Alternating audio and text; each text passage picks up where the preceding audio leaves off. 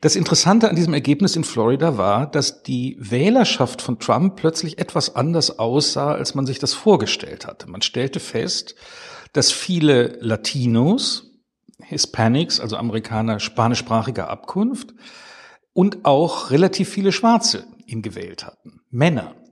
Das heißt, er war besser angekommen in einem Milieu, wo man damit rechnen musste, eigentlich, dass er White Supremacy, ist der Mann ein Rassist, Fragezeichen, dass er eigentlich Schwierigkeiten haben würde. Hinter der Geschichte.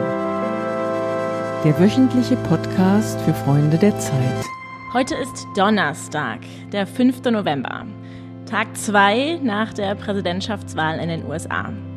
Dort steht weiterhin nicht fest, wer der neue Präsident wird, Donald Trump oder Joe Biden. Die Stimmen sind noch immer nicht alle ausgezählt.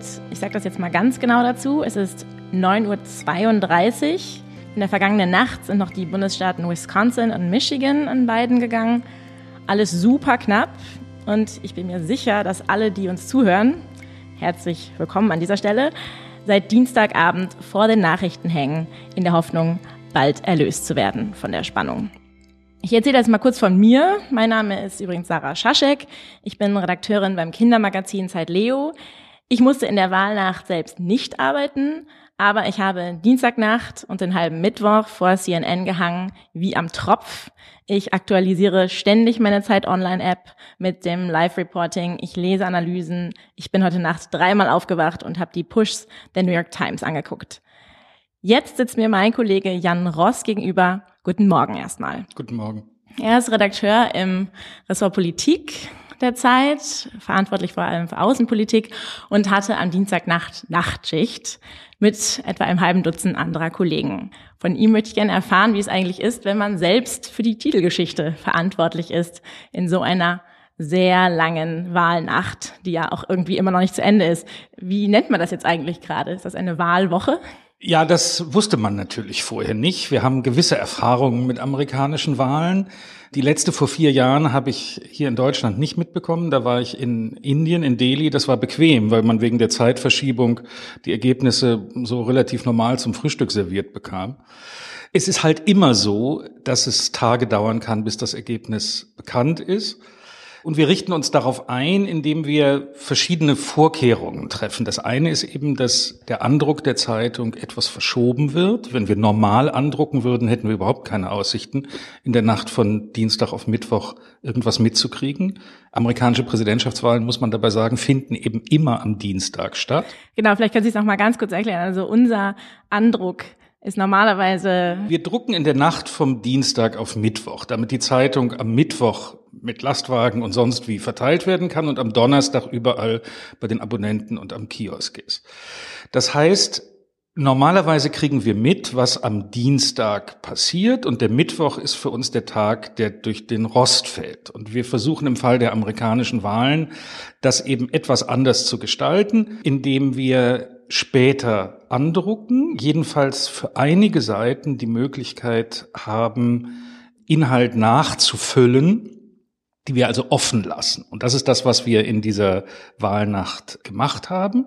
Das heißt, die ersten drei Seiten der Zeitung wurden nicht zur üblichen Zeit fertig gemacht. Alles andere im Politikteil von Seite 4 an haben die Kollegen in einer normalen Tagschicht am Dienstag sozusagen befüllt. Und äh, die ersten drei haben wir erstmal freigelassen. Und dann sind wir eben hier am späten Abend als Combo für die Nachtschicht angerückt und haben versucht, zusammen mit den Kollegen, die in den USA waren, ähm, dazu kann ich auch gleich noch was sagen, möglichst aktuell die Wahlergebnisse einzufangen. Und das bedeutet natürlich auch, da man nicht alles ad hoc im letzten Augenblick schreiben kann, dass man Varianten vorbereitet. Das heißt, es gibt äh, gewissermaßen in diesem Falle für den Ausgang Biden gewinnt, für den Ausgang Trump gewinnt und für den Ausgang wir wissen es nicht. Texte, die bereits vollständig oder teilweise präpariert sind und an denen man dann natürlich noch etwas tut, weil sozusagen es immer ein bisschen anders aussieht, als man es vorhergesehen hat, aber man versucht eben auch einiges schon vorher zu haben, worauf man dann zurückgreifen kann. Was auch immer heißt, dass Sachen geschrieben werden in so einer Nacht oder vor so einer Nacht, die dann weggeschmissen werden. Ähm, Sie haben ja vorhin gesagt, Sie hatten verschiedene Varianten vorbereitet, verschiedene Texte.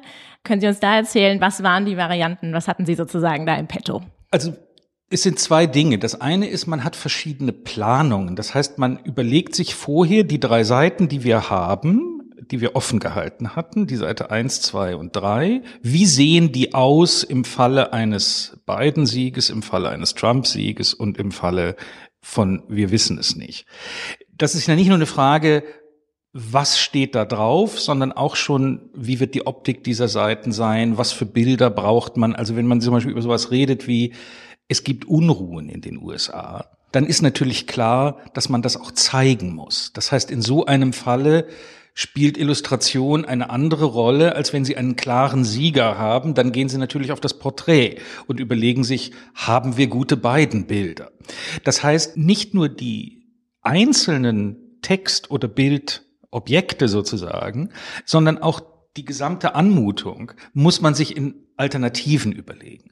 Und das Zweite ist, bestimmte Dinge kann man vorbereiten, wenn es jetzt etwa um Leitartikel geht können sich vorher natürlich überlegen, was sind die entscheidenden Fragen, die sich stellen werden, wenn Trump wiedergewählt wird, auch für uns, für die NATO, für die Bündnispartner und so fort. Und was ist es, wenn Biden gewinnt? Also wenn Biden gewählt wird, würde das zum Beispiel heißen, der wird auf uns zugehen, dann müssen wir aber möglicherweise mehr von uns aus leisten, gerade weil ein kooperationsbereiter amerikanischer Präsident mehr von uns haben will. Wenn Trump wiedergewählt wird, der kann uns im Grunde genommen nicht so gut leiden, dann werden wir eher versuchen müssen, uns auf die eigenen Beine zu stellen. Und dann können Sie Leitartikel vorbereiten, und so geschieht das dann auch, in denen diese Varianten durchdiskutiert werden. Also es geht um Texte, aber es geht auch um die Frage, wie wird das ganze Blatt komponiert. Fangen wir noch einfach nochmal vorne an. Wann haben Sie angefangen zu arbeiten? Wann fing die Nachtschicht an am Dienstag? Die fing an um 11, 23 Uhr. Ich war schon am Vormittag mal für zwei, drei Stündchen hier gewesen, weil ich was anderes noch machen wollte. Ähm, war dann nach Hause gegangen, habe mich ein bisschen, hab eine Stunde an der Alster spazieren gegangen, äh, um mich äh, provisorisch müder zu machen, äh, habe mich dann hingelegt am Nachmittag in Wahrheit natürlich nicht viel geschlafen. Ich habe dann hinterher von Kollegen gehört, einige gab es, die doch so drei, vier Stunden zustande gebracht haben. Das ist sehr gut. Bei mir war es weniger, aber trotzdem so eine Zwangsruhe führt natürlich zu so einem Gefühl des Ausgeruhtseins. Und dann sind wir also hier um elf wieder eingetroffen.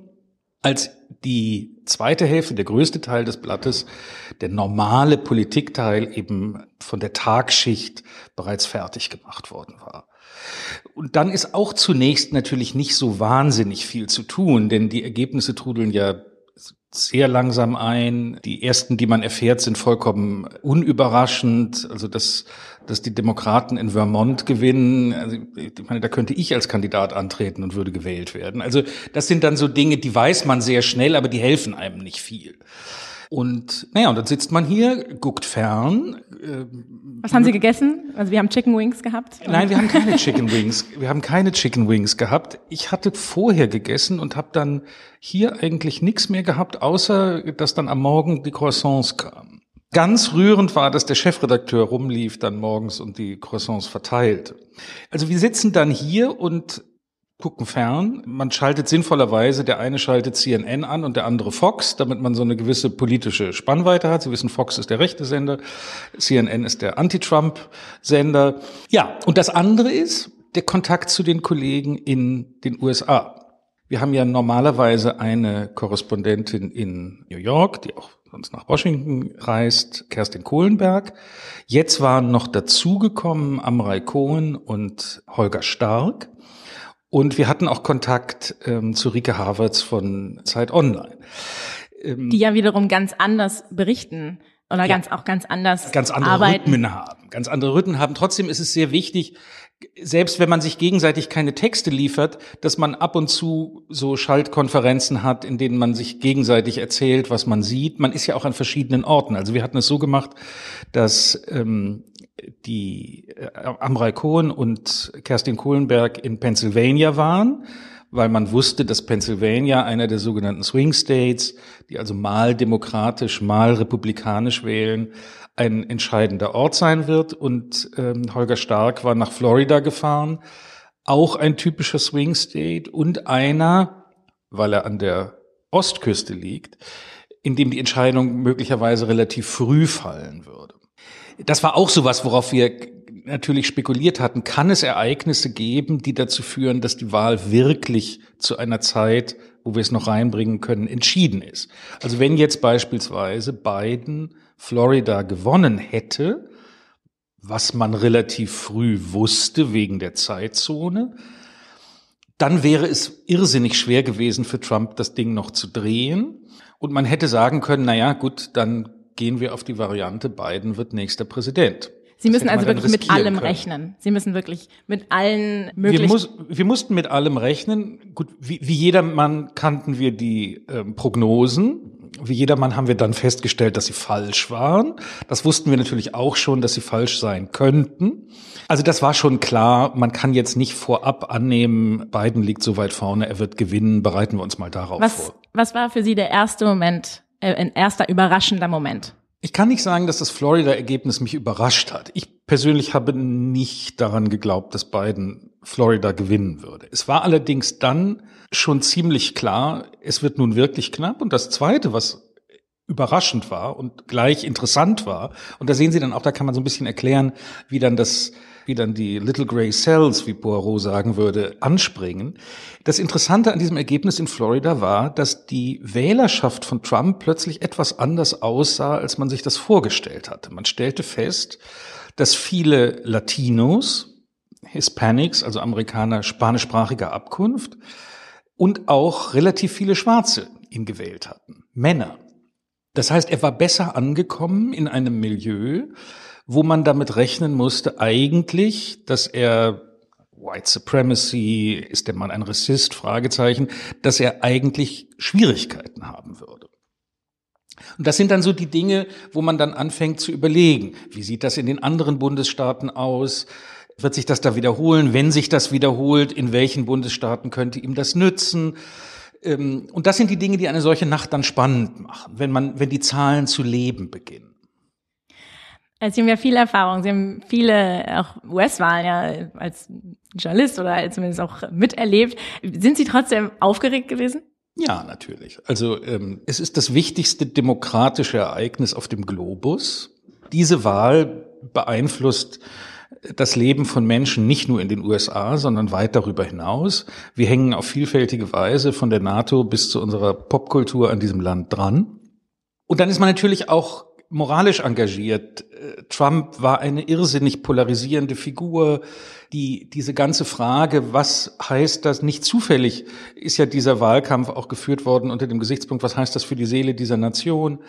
Dann ist das Phänomen, für das Trump steht, das immer so ein bisschen unzureichend mit dem Wort Populismus beschrieben wird, ist ja eins, das nicht auf die USA beschränkt ist, sondern das in der gesamten westlichen Welt im Augenblick eine riesige Rolle spielt, auch darüber hinaus. Als ich in Indien war, der dortige Premierminister Narendra Modi gehört auch zu dieser Spielart.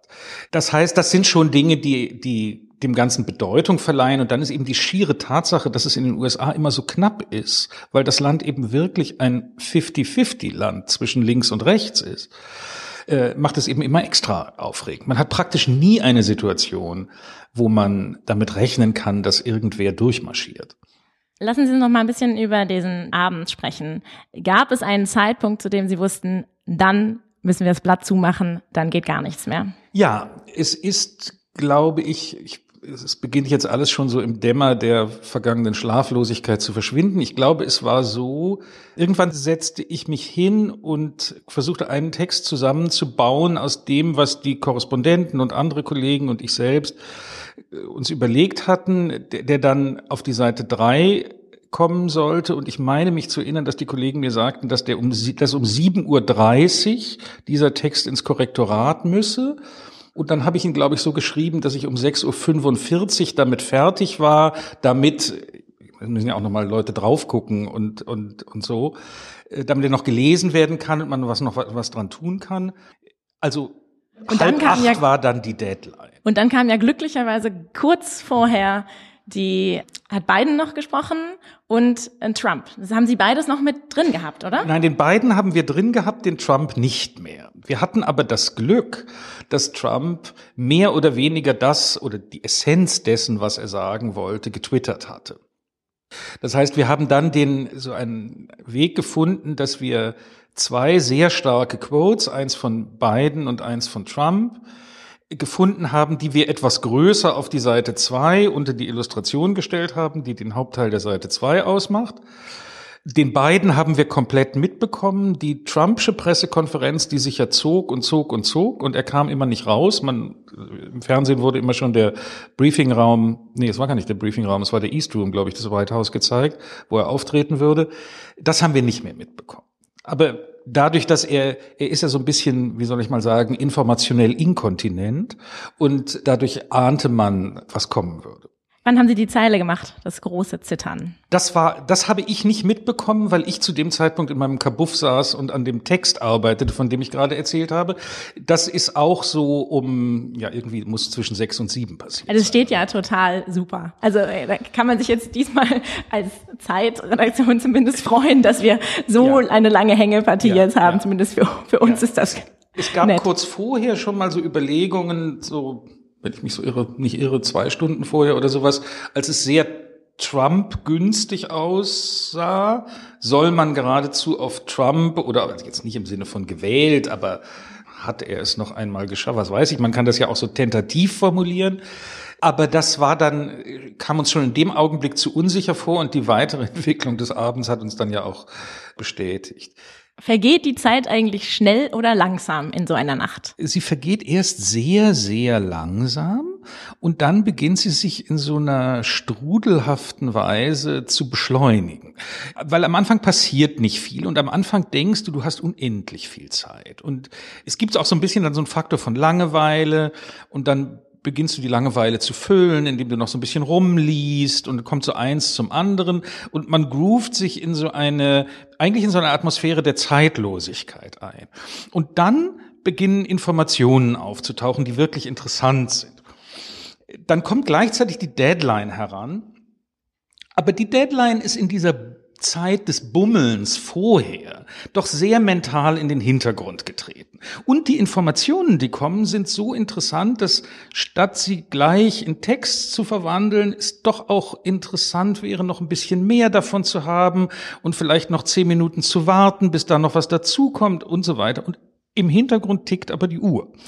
Und das heißt, es ist schon so, dass dann irgendwann dich etwas durchfährt die Realisierung, jetzt ist aber wirklich sehr wenig Zeit, um die Sache nun langsam mal zuzubinden. Und das ging mir dann auch so.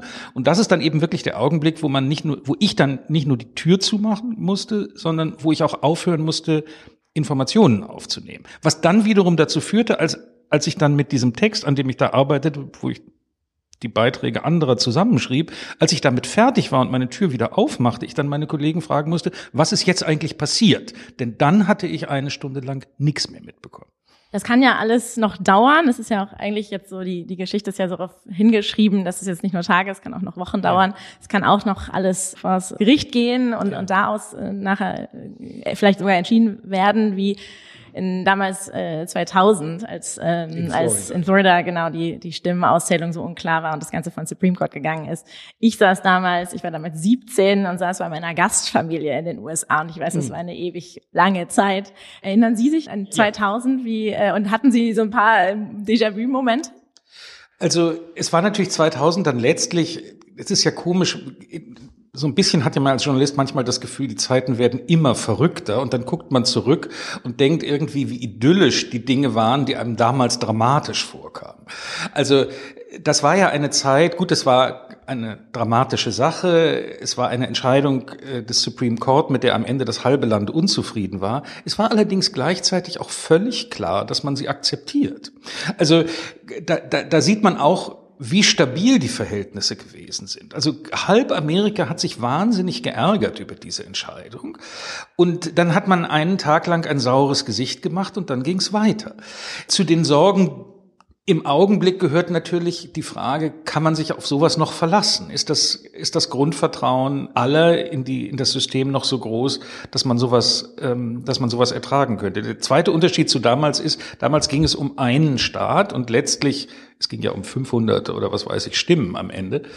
Im Augenblick haben wir ein Szenario, in dem in mehreren Staaten gezählt wird das kann also sein, dass gewissermaßen die Landschaft, in der dann diese juristische Abklärung stattfindet, größer und unübersichtlicher ist äh, als damals und sie findet in einem feindseligeren Klima statt. Andererseits muss man auch sagen, und das finde ich gehört zu den erfreulichen Eindrücken dieser Wahltage jetzt, Bisher sind diese ganzen hysterischen Vorhersagen darüber, was da für ein bürgerkriegsartiges Chaos ausbrechen werde, eben überhaupt nicht eingetreten. Es hat einen sehr friedlichen und ordentlichen Wahlabend gegeben.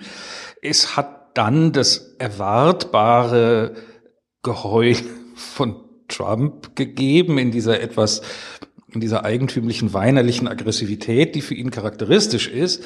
Aber auch da sehe ich jetzt nicht, dass er einen Putsch starten wird. Also bisher, toi toi toi, stand Donnerstagmorgen, ist der demokratische Zustand des Landes, den wir sehen, ganz okay. Sie haben vorhin schon mal erzählt, Sie haben ein bisschen versucht vorzuschlafen, das ist Ihnen nicht ganz gelungen. Wie waren die letzten, äh, wie war die letzte Nacht oder wie war der letzte Tag? Konnten Sie also dann der, irgendwann ins der, Bett gehen und auch schlafen? Naja, wir waren dann hier fertig eben in den, in den Morgenstunden. Ich weiß nicht, ich bin so um halb neun oder sowas dann nach Hause. Ich fand es dann irgendwie sehr nett und habe mich entschlossen, äh, mit der Bahn zurückzufahren zu mir und kein Taxi zu nehmen, weil der, der Morgen nach so einem Tag dann doch irgendwie was sehr Schönes. Also fast, es ist ja interessant, ob man durchfeiert oder durcharbeitet, ist fast egal für den Stimmungszustand hinterher. Also es war so, als hätte man auch eine große Party gehabt, obwohl der Ausgang eben so, ähm, so unbefriedigend war. Und dann ist es natürlich ein bisschen schwer, in den Rhythmus wieder reinzukommen. Wir hatten gestern am Nachmittag dann so eine erste Sitzung, in der wir das ist eine übliche Sitzung, die wir an jedem Mittwoch um zwei Uhr haben, wo wir anfangen, uns über das nächste Blatt Gedanken zu machen. Und da muss ich gestehen, dass ich schon mit so einer leicht bisschen so eine neblige Wahrnehmung um mich herum hatte und nicht sicher bin, ob alles, was ich gesagt habe, ähm, wirklich in die Werkausgabe sollte. Zum Glück war die, äh, die wichtige Ausgabe dann erstmal ja im Druck. Ganz lieben Dank, Jan Ross. Äh, wir werden weiter auf unsere Handys starren und äh, das weiter beobachten und hoffen, dass es bald vielleicht ein Ergebnis gibt. Ich empfehle an dieser Stelle gerne auch die aktuelle Zeit, die, wie ich finde, wirklich richtig aktuell sind und die Analysen sind echt bestechend. Ich möchte aber auch außerdem auf unsere aktuelle Zeit Leo hinweisen. Da erklären wir nämlich für Kinder, warum diese Wahl so knapp ist. Unsere Amerika-Korrespondentin hat das für uns aufgeschrieben und ich weiß auch aus persönlicher Erfahrung, dass Kinder gerade zu dem Thema auch eine Menge Fragen haben. Alle anderen äh, Podcast-Folgen von Hinter der Geschichte hören Sie auf www.freunde.zeit.de und überall, wo es Podcasts gibt. Und ich wünsche jetzt erstmal allen, die uns zuhören und vor allem Ihnen, lieber Herr Ross, schlafen Sie zwischendurch mal. Und ich freue mich, wenn Sie nächste Woche wieder reinhören.